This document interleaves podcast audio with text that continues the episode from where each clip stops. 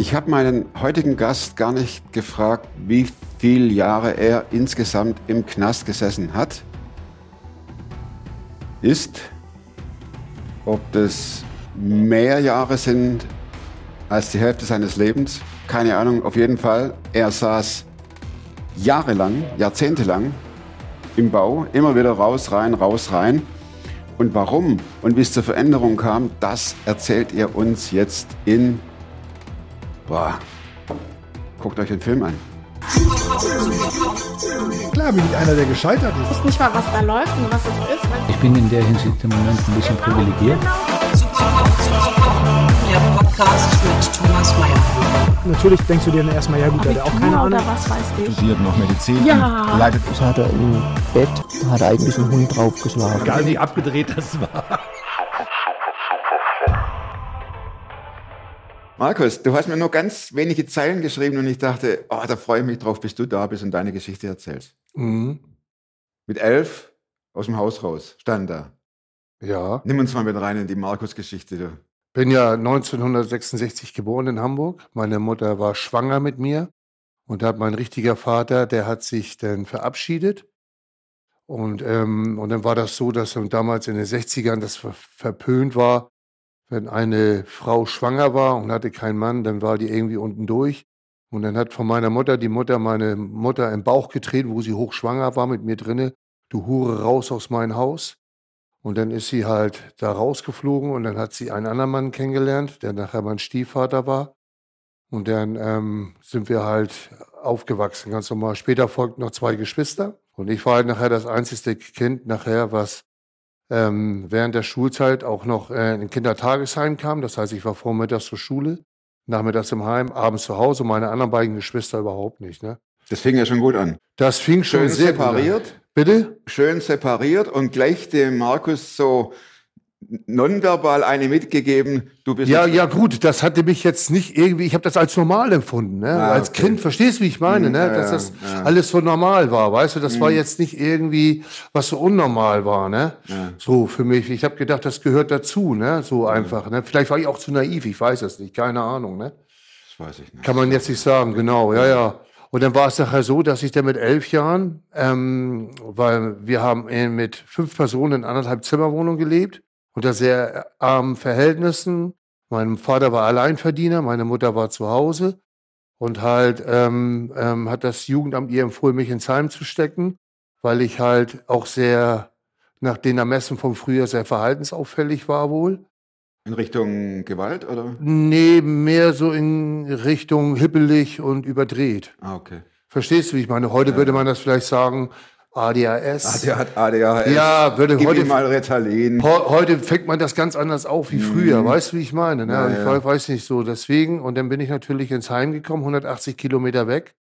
Die ersten Nächte hatte ich noch Heimweh nach Hause, habe ich abends unter der Bettdecke noch geweint, weil ich mich nach Hause gesehnt habe, weil ich das nicht verstanden habe. Ne? Und dann war das halt auch so, dass ich ähm, oftmals im Heim, da war ich auch auf, auch auf einer Heimsonderschule, ähm, ähm, wo oft ich von, von größeren grundlos zusammengeschlagen worden bin, auf dem Schulhof oder hinter der Turnhalle oder so, haben die mich halt zusammengeschlagen mit, und mir eingeimpft, wenn du uns verrätst, kriegst du noch mehr. Was ist passiert? Ich habe zugemacht in meinem Herzen, ich habe angefangen, das alles in mich hineinzufressen. Ich hatte keinen, wo ich mich öffnen konnte. Meine, nee, ich hatte Angst, ich war eingeschüchtert Hm. Und schwach. und schwach. Ich war nicht der Schlägertyp. Weißt du, ich war nicht derjenige, der dann gleich sofort jemand auf die Fresse gekloppt hat. Ne? Mhm. Das kam erst später.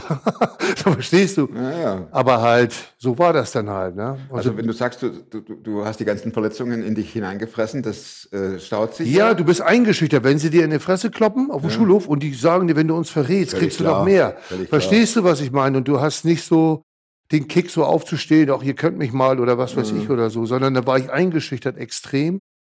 Und ähm, ja, und das hat sich halt fortgezogen, ne? Und irgendwann war das dann so, da war ich auch etwas älter, da war ich wieder in einer anderen Heimgruppe gewesen. Da haben sie mich mit vier Mann im Keller mit Hände auf dem Rücken zusammengeschlagen. Mein ganzes Gesicht hat geblutet.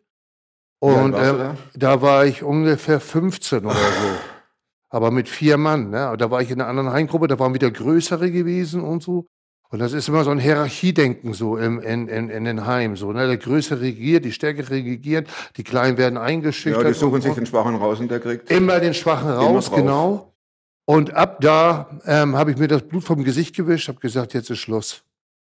Und dann gab es so Lieder, so Johnny Walker, du bist mein bester Freund und Alkohol ist der Sanitäter in der Not. Und dann wurde angefangen, Alkohol mein bester Freund. Dann habe ich gesoffen, dann habe ich mich Mit halt 15? mit 15, ja. Habe ich mich zugeballert, dann wurde ich gewalttätig. Dann habe ich gemerkt, wie der ganze Hass in mir aufstieg. Und irgendwann hat sich das Blatt gewendet, wo ich dann anfang, angefangen habe, die anderen zu schlagen und nicht mehr geschlagen zu werden. Ne? Wie war das? Du warst der Loser bis zu einem bestimmten Zeitpunkt, Ja, das Mobbing-Opfer. das Mobbing-Opfer. Mhm. Dankbare Opfer, dass man, an dem man sich kurz äh, den Frust auslässt. Richtig, wie auch immer, ja. Ja, ja Mhm. genau. Ja, Da sucht man sich das Schwächste richtig. Und dann fingst du an zu trinken aus Frust. Ja. Dann wird man ja nicht automatisch stark.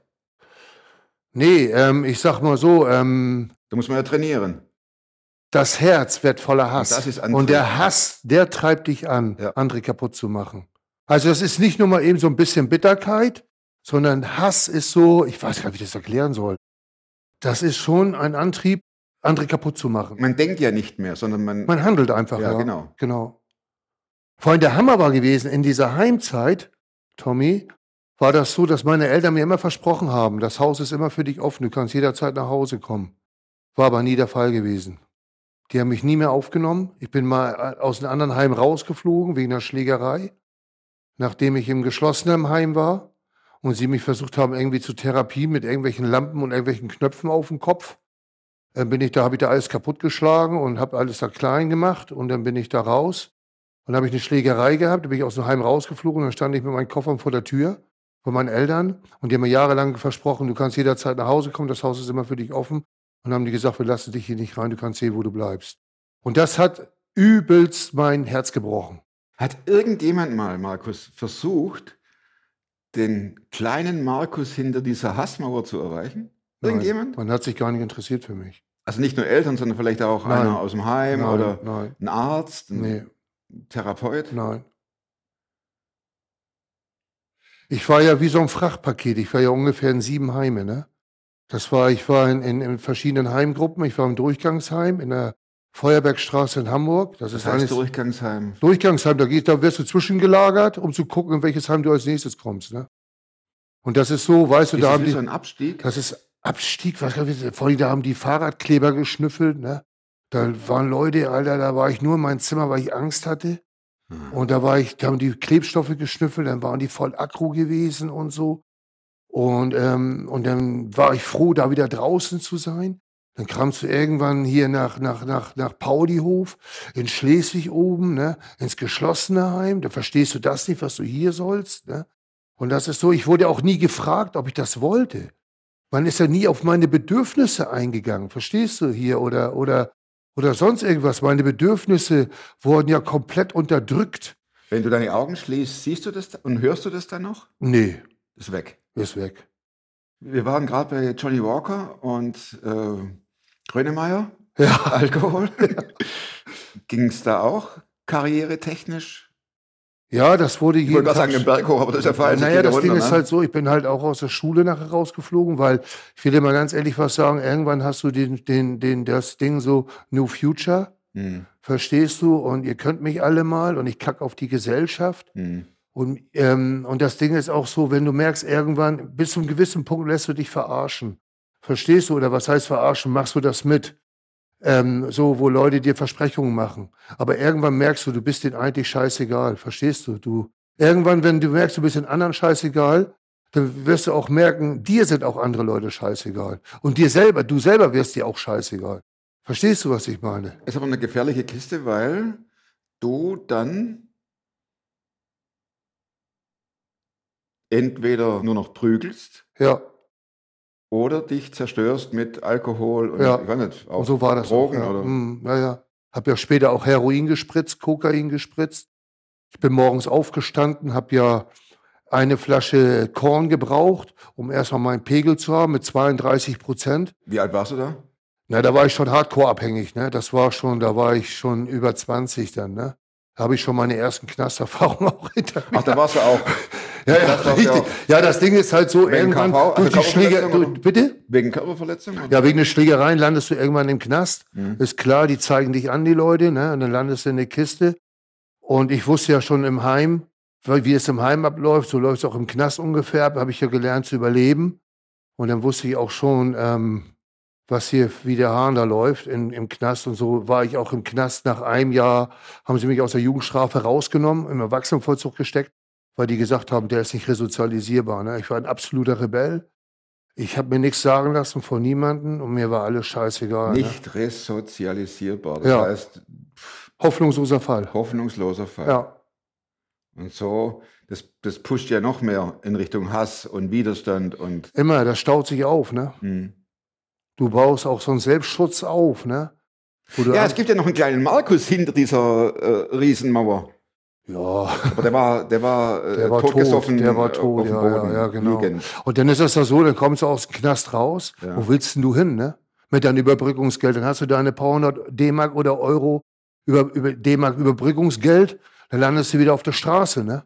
Das Weil du hast keine Familie, du hast keine Base, die dich auffängt, ne? Hm. Dann landest du wieder da, wo de, deinesgleichen sind. Hast wieder gesoffen und somit kam ich dann auch mit Heroin und Kokain in, in Verbindung und habe mir den ersten Druck gesetzt. Das Ne? muss man ja auch bezahlen, Markus. Ja, am Anfang, das geht noch, ne? wirst du eingeladen. Ne? Dann, Ja, ja klar, bist du, du wirst angefixt, ne? ja, aber irgendwann wirst du kriminell. Ne? Ja, Dann das heißt, dass die, Beschaffung. Raubüberfälle, ne? genau. mhm. Aber du wirst auch, du wirst auch gleichgültig, ne? Du ziehst Leute ab, ne? Verstehst du, dir ist das so egal, du denkst nicht dabei irgendwie, ne? Es geht ja nur um dich, Ja, um den nächsten Drücker. richtig, Oder Flasche, je nachdem beides. richtig. Hattest du auch eine Beziehung? Liebe im Sinne von, ich liebe jemanden? Ich hatte einmal eine Freundin, in der war ich so verschossen, also wirklich verliebt. Und äh, die hat mir nachher klar gemacht, mit der war ich auch zusammen. Hm. Aber irgendwann hat die mir klar gemacht, dass sie sich einen anderen geschnappt hat. Und danach habe ich nur noch Frauen für meine Bedürfnisse benutzt. Hm. Das heißt, ich war auch da nachher absolut beziehungsunfähig gewesen. Ne? Weil lieben und verlieben, das war, kannte ich gar nicht. Ne? Das war so, ich habe ähm, ähm, Hiebe anstatt Liebe, das wusste ich, was das ist. Ne? Aber dieses Wort Liebe oder Zuneigung, Geborgenheit kannte ich gar nicht. Ne? Überhaupt nicht. Ne? Bliebst du in Hamburg, äh, Pauli, irgendwo oder bist du durch die Republik getingelt? Nein, ich war äh, in Schleswig-Holstein in verschiedenen Gefängnissen. Ähm, ich war in Hamburg im Gefängnissen gewesen, in verschiedenen Anstalten. Das hat ja mehrere Anstalten da, in Hamburg, Santa Fu und so. Und Holzenglases und Fußbüttel und so, ne? Und ähm, der letzte Knast war in Hamburg gewesen, genau. Und der Punkt war auch gewesen, weil ich auch nachher immer nur Knaststraße, Knaststraße, Knaststraße, rein, raus, rein, raus ähm, ähm, ist nachher einer bei mir mit Geld durchgebrannt, den ich Geld gegeben habe. Den habe ich gesucht, gefunden an der, an der, an der Kneipe, habe ihn an der Haare rausgezogen und habe ihn auf der Straße bearbeitet. Habe aber im Blickwinkel nicht die Zivilpolizei gesehen und haben gleich, die hat gleich die Acht geschellt, ne? Und dann bin ich hingegangen wegen gefährlicher Körperverletzung und, und Raub, ne? Weil ich das Portemonnaie noch hinten rausgezogen habe, ne? Und habe da dann ähm, einige Jahre Knast kassiert gekriegt, ne? Mit Androhung der Sicherheitsverwahrung, ne? weil der Richter gesagt hat, ich bin ein, eine Gefahr für die Öffentlichkeit, ich bin nicht mehr resozialisierbar. Ne? So, jetzt der nicht äh, resozialisierbare Ja. Markus vor mir und äh, die Gefahr. ne, also, du hast keine Fußfeste. nee, hab ich nicht. Ja, ja. Wie kam es zur Veränderung? Ich meine, du, du, du, du Ja, die, lachst, du, ja, das Ding ist halt so, ich habe halt, ähm, im, wo ich dann halt im, in, in der Kiste saß, ich habe auch immer mein eigenes Ding gefahren. Ich habe mich da nie irgendwie angeschlossen oder so, sondern ich war immer Einzelgänger, habe mein Ding gemacht und fertig. Ähm, habe ich auch trainiert wie so ein Tier mit dem Ziel, wenn ich rauskomme, mache ich denjenigen platt, wegen denen ich im Knast Bin ich sitze. noch stärker, bin ich noch schneller. Genau, Mhm. genau. Und das war so. Und dann war da halt eine Sozialarbeiterin. Und wenn du halt irgendwelche ha- Knasthaftbedingungen haben möchtest oder willst oder wie auch immer, musst du halt zu diesem Sozialarbeiter, Klar. Damit das erstmal gut aussieht, um deine Mhm. Haft und das und das besser. Das war so, ich war ja fuchsig auch, ne, um wieder aus der Haft irgendwann rauszukommen. Ne? Mhm. So, das erste Ziel war dann halt auch gewesen, ja, irgendwie Therapie zu machen und so, ne? Ja, und dann war ich bei ihr drinne und dann hat mir halt die Frau von Jesus erzählt, ne? Die Therapeutin. Nee, die Sozialarbeiterin. Die Sozialarbeiterin, Entschuldigung. Ja. Mhm. Und ich dachte, Alter, wer ist das denn? Den kannte ich Moment. Ja. Wer ist Jesus? Liegt der neben mir? Ich habe immer vom lieben Gott gehört, von meiner Oma, die war gläubig, auch landeskirchlich, bla bla bla und so. Und die hat mir auch damals immer so eingeimpft, ja, hier Markus, äh, der liebe Gott straft jede Sünde sofort. Da habe ich gesagt, wenn der so ist, dann kann er mich mal. Mhm. So wollte ich mich gar nicht auf ihn einlassen. Ne? So, weißt du, das ist so, das, das sieht immer wie so ein streng lieben Gott aus. Ne? Du darfst nicht und das. Ja, passt ja in deine Welt. Ja, aber ich mein Leben war ja schon streng genug. Was Ja, soll ich denn genau. mich mit so einem Gott einlassen? Ne? Mhm. So, und dann fing mir die Braut an, da von Jesus zu erzählen. Ne? Und du wusstest nicht. Ich wusste wer- erst mal gar nicht, wer das war. Nee, wirklich nicht. Ich hatte mich mit dem Typ noch gar nicht befasst, ne? In meinem Leben, verstehst du, wie ich meine? Wer ist das denn? Und da hat sie gesagt, da hat sie zu mir gesagt, ich muss Buße tun und mein Leben ändern. Da gucke ich sie an, okay, das lassen wir mal so stehen. Und dann ging ich in eine Zelle und habe nachgedacht über den Sinn des Lebens. Was ist der Sinn des Lebens? Ist das der Sinn des Lebens? Die ganze Zeit Straße, Heroin, Kokain, Spritzenballern, bis aus dem Knast wieder draus warst, wieder süchtig gewesen, kurze Zeit später, halbes Jahr, warst du wieder drinne, dann warst du wieder für zwei Jahre drinne, dann warst du wieder für ein halbes Jahr draußen. Dieses, das war für mich schon normal. Ich kannte gar kein anderes Leben. Ne? Ich habe gedacht, ich werde irgendwann auf der Straße krepieren, verrecken oder im Knast oder wie auch immer. Ne? Das war für mich so. Und älter wie 35 werde ich so oder so nicht. Das Ja, war aber meine, deine Kumpels ging es ja genauso. genau. Ne? Das, Genau. Das war ja Usus. Ja, oder du sitzt ein Leben lang in der Kiste drin irgendwann. Ne? Das war so, also hoffnungslos. Für mich selber auch. Ich hatte keine Hoffnung, keine Ziele, keine Vision, gar nichts. Ne? Mhm, Ja. Und dann fing ich an, über den Sinn des Lebens nachzudenken. Und dann hab ich, bin ich zu ihr rein und hat sie gesagt, ich müsste mein Leben Jesus übergeben. Ich sage, Sie wollen mir hier von irgendeinem was erzählen, sage ich. Den sehe ich noch nicht mal. Ne? Und dann hat sie mir gesagt, und das war ganz interessant, hat sie mir gesagt, ich müsste Buße tun. Und Buße tun heißt ja um Vergebung bitten für das, was man getan hat. Aber ich war so, auch so stolz, vielleicht auch verletzt, dass ich gar keine Einsicht hatte. Weil für mich waren immer die anderen schuld. Verstehst du, was ich meine? Für mich waren immer die anderen schuld. Der ist bei mir mit Geld durchgebrannt, ich habe den platt geschlagen, der ist schuld daran, dass ich jetzt im Knast sitze. Also ich habe nie irgendwie den Punkt erreicht im Leben, wo ich sagen kann, jetzt hier, ähm, ich habe auch mal Schuld oder so, ne? Und du warst ähm, immer nur Opfer. ja, Von Anfang an. ja, und habe immer den anderen die Schuld gegeben, ne? Mhm. aber meinen Eltern die Schuld gegeben und alles. Und habe ich gesagt, okay, ich check das mal ab mit dem da oben, ich probiere das aus, wenn das klappt. Und habe ich natürlich erstmal um Vergebung gebeten im Gebet, Ohne Wissen, was Sache ohne ist. Wissen, so im, einfach so eine Entscheidung getroffen. Und dann ähm, hat sie gesagt, ja, ich müsste, ähm, ob ich jetzt mit Jesus gehen will. Sag ich, ja. Hab noch nichts gespürt, war noch nicht geflasht, gar nichts. Und in dem Moment, Tommy, ich sag's dir, ich habe die Augen aufgemacht, ich lag auf dem Boden. Ich war so voller Liebe in mein Herzen drinne. Der ganze Dreck, als wenn mir einer einen Staubsauger in den Hals steckt und den ganzen Dreck rausgesaugt hat und so mit Liebe gefüllt war mein Herz. Ich wusste auf einen Schlag, das ist das, was ich all die Jahre gesucht habe. In, ja dem, in dem Moment fühlte ich mich so geliebt. Weißt du, wenn du Heroin spritzt, du weißt, wie die Drogen dich flashen. Du weißt, wie es ist, wenn Kokain dich spritzt, äh, wie das, wie das wirkt, wie Alkohol ist. Oder wenn du Kiffen tust. Du kennst die ganzen Substanzen, die Wirkung. Aber wo diese Liebe so in mein Herz kam, mein ganzes Sein so erfüllt hat, da wusste ich, boah, das war der Hammer, das war der Burner. Da wusste ich, da war kein irgendwie Richten oder irgendwas, so krumme Worte. Da war nur Liebe, Tommy, wirklich. Ich war so geflasht, das war so mein ganzes Innerstes, mein ganzes Sein war so voll gefüllt von dieser Gegenwart der Liebe. Hat das dein Umfeld bemerkt, dass, du, dass der Markus auf einmal ähm, auf dem Jesus-Trip ist? Ja, ja, ich bin ja dann raus auf den Gang und war ja so erfüllt. Ja. Und da war einer, mit dem habe ich immer die Knäste gewechselt. Wir beide waren so Knastkumpels, ne? Und ich so, ey, Dicker, Jesus hat dich lieb. Und, und der guckt mich an und sagt, ey, sag mal, welche Droge hast du denn genommen? Die- ja, ich war mit einmal so verändert. Verstehst du, wie ich meine? Versteh- Verstehst du, was ich meine? Wenn du das so erlebst, so in der, in nicht mal einer Zehntelsekunde, so, da kommt so die Gegenwart Gottes auf dein Leben, verstehst du? Und du weißt, Alter, boah, das ist, das ist genau das, was ich all die Jahre gesucht habe, ne? das hat dich so geflasht und du willst natürlich den anderen erzählen. Klar ist das dann irgendwann weg und dann lebst du deinen Alltag wieder und so, ne? Jetzt sind wir erstmal hier im Flash. Ja, Ne? Weil, sag mal, die Frau, die hat ja nicht viel gesagt, sondern die hat ja nur gesagt, tu Buße. Und Ja. du hast dir ge äh, Gedanken gemacht, was machen wir jetzt mit der Buße? Ne? Und hast gesagt, okay. Und dann macht's äh, St- Staubsauger. ja, das war eine Entscheidung, die ich getroffen habe. Ne?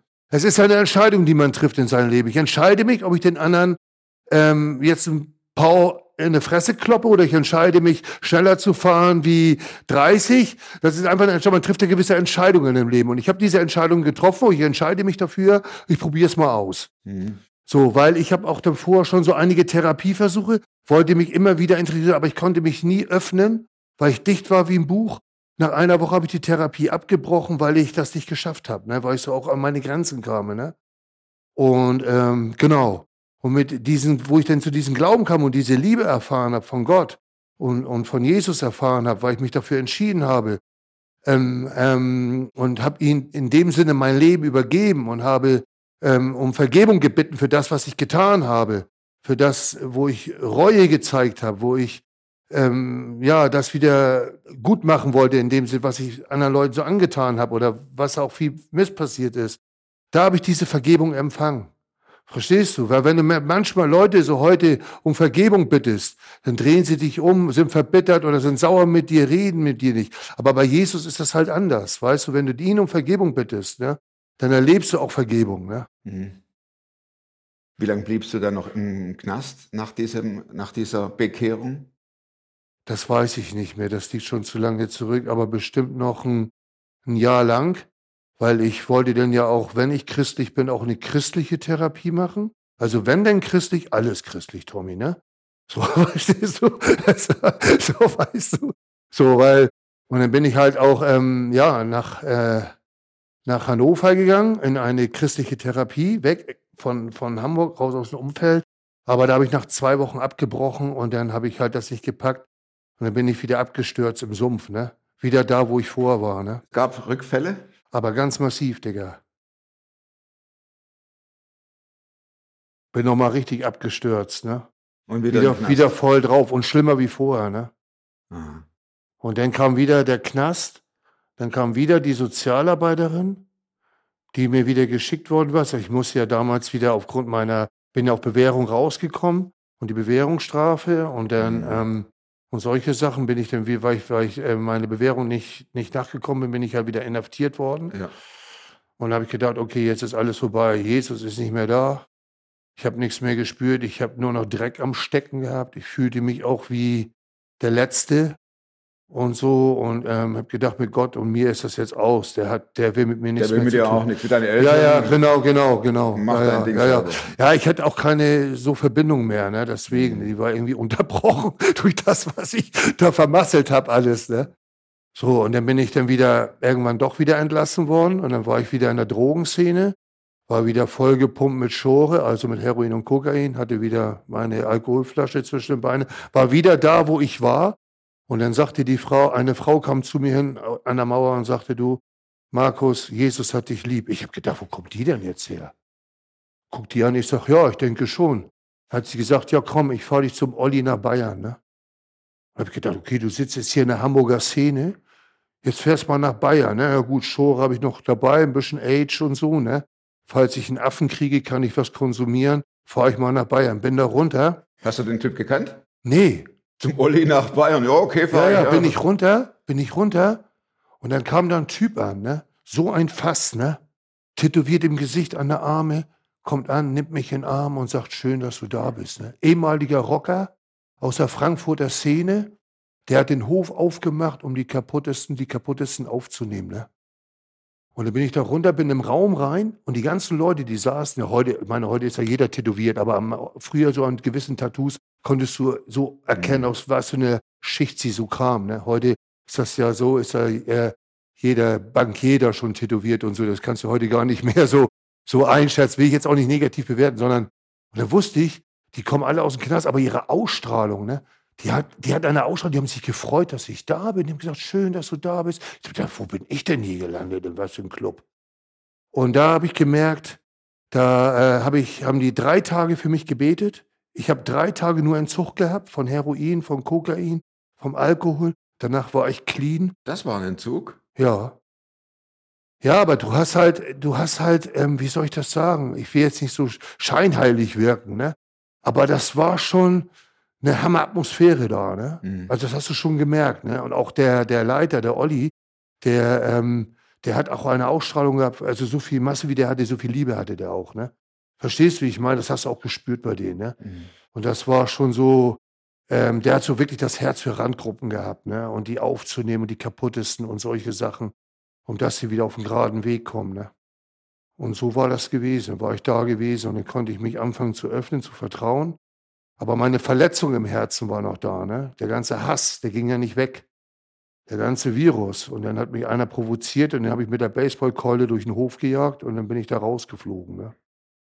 Und dann war ich wieder. Wieder nix. Wieder nix. Dann war ich wieder in Hamburg, Mhm. wieder da, wo ich vorher war. Und dann kam einer von den Jesus Freaks an. Gut. Und der hat mich dann ähm, in so einen Gottesdienst geschleppt. Und da hat sich einer gesagt, komm, ich habe was für dich. Der hat, der hat mich bei sich aufgenommen und halt ähm, und hat mich dann nach Berlin gebracht. Ne? Damals war das dann Teen Challenge. Ne? Mhm. Weiß nicht, ob das dir was sagt. Ja, klar. Genau. Und da war ich dann so ein Auffanghaus und dann ging das Stück für Stück. Wurde ich frei. Dann habe ich auch die richtige Gemeinde gesucht in Berlin.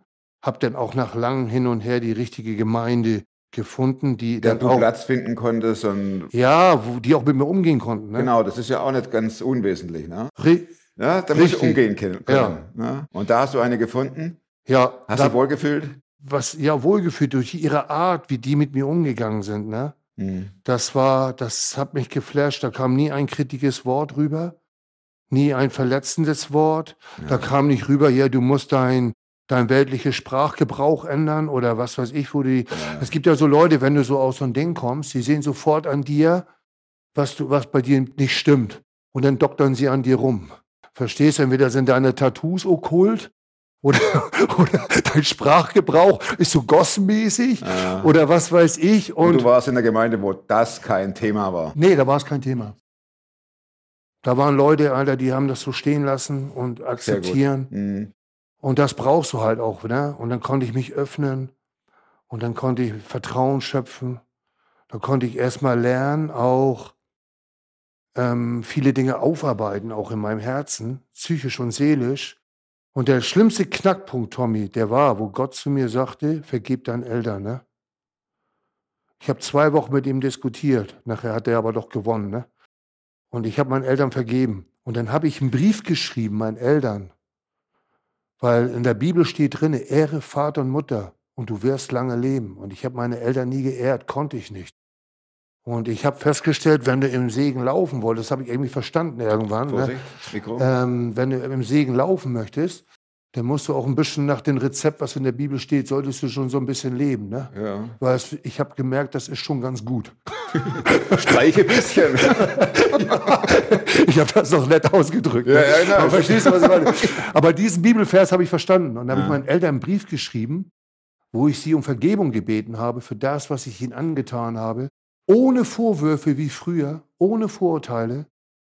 Und ähm, 2002 ist meine Mutter im Sommer zum Glauben gekommen. 2002 im Dezember mein Papa. 2004 mein Bruder. Und es kam komplette Heilung und Versöhnung in unsere Familie wieder rein. Wirklich Versöhnung. Vergebung pur.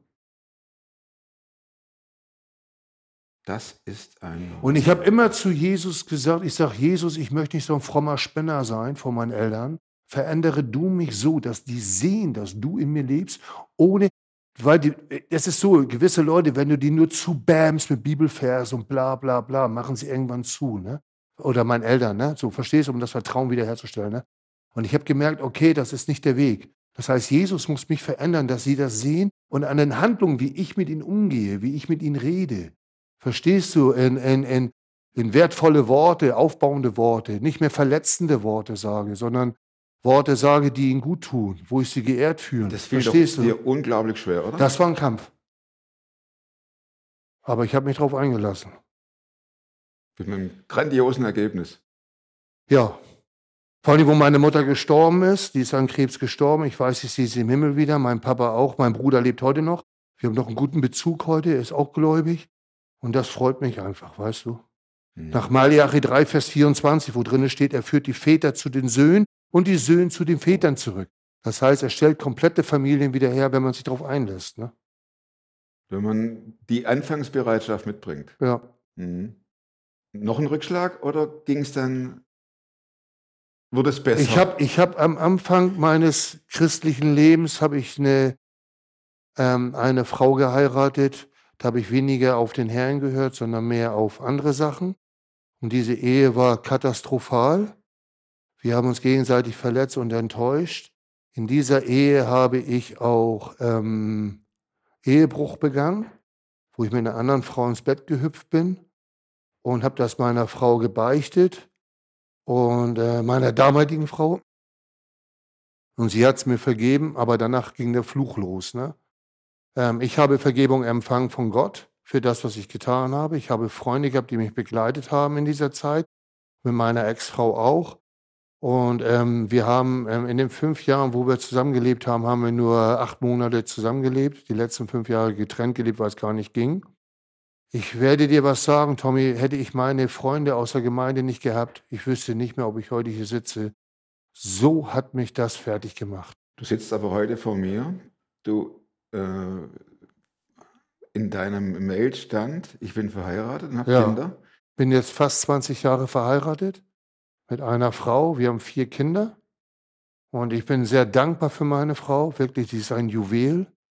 Ähm, und ähm, sie steht jetzt auch voll hinter mir, dass ich hier bin und so. Und sie unterstützt das auch und, und solche Sachen. Sie hält mir den Rücken.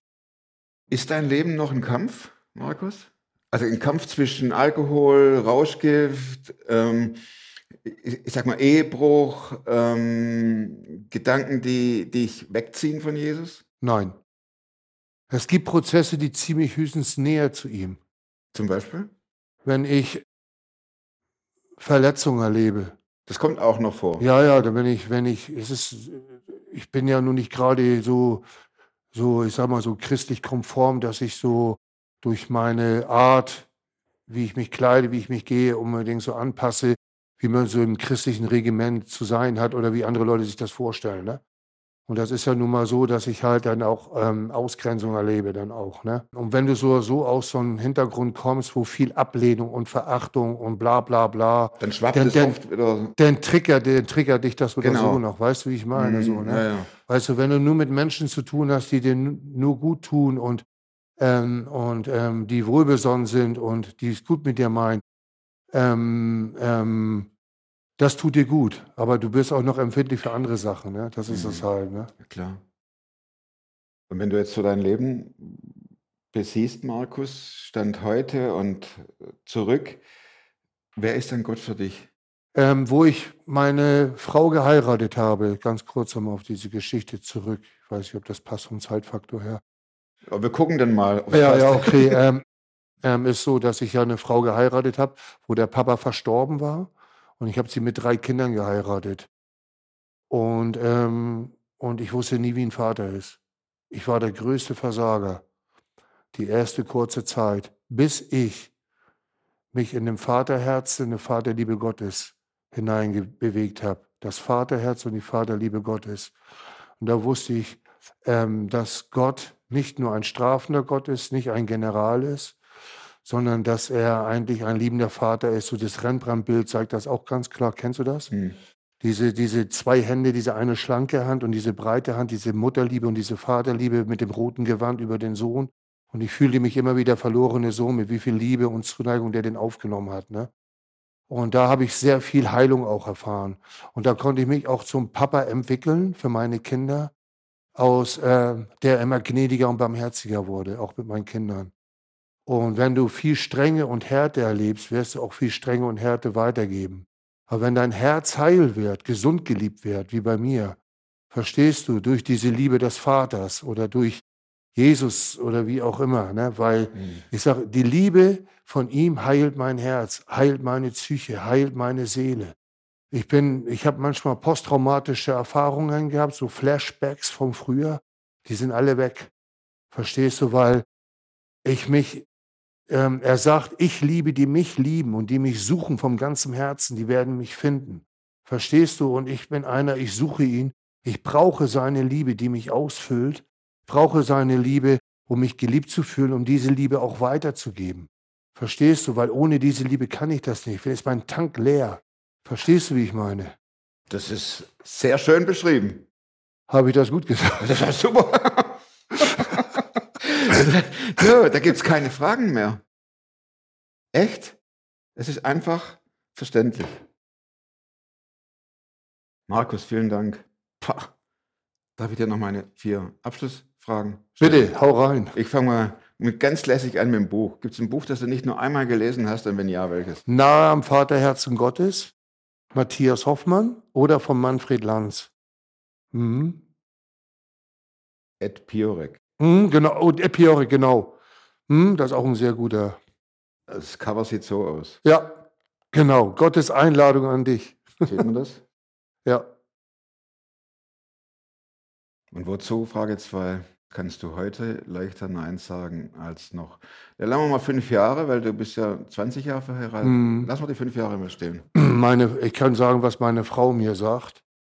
Ähm, nicht, was sie von mir sagt. Ich bin liebevoller geworden. Ich bin weicher geworden in meinem Herzen.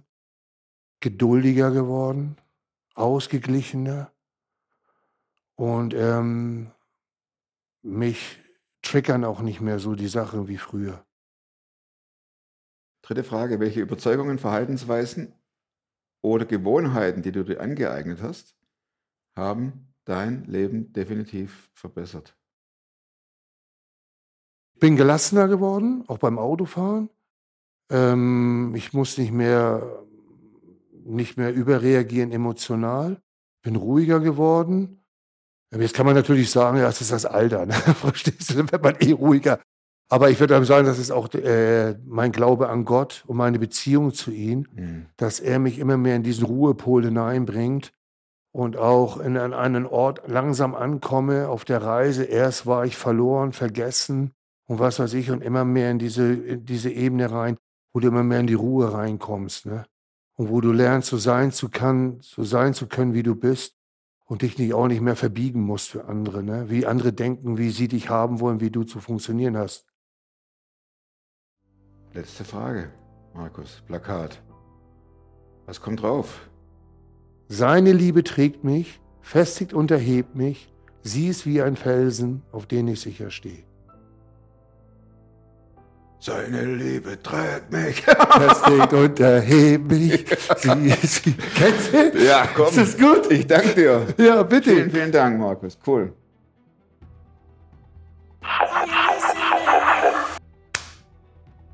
Nicht zu viel versprochen, oder? Ich sage jedes Mal das Gleiche. Es ist ein Vorrecht, solche Leute gegenüber so sitzen, sitzen zu dürfen, zu können, zu wollen. Überhaupt, es ist genial, auch diesen Film teilen zu können, euch zugänglich zu machen.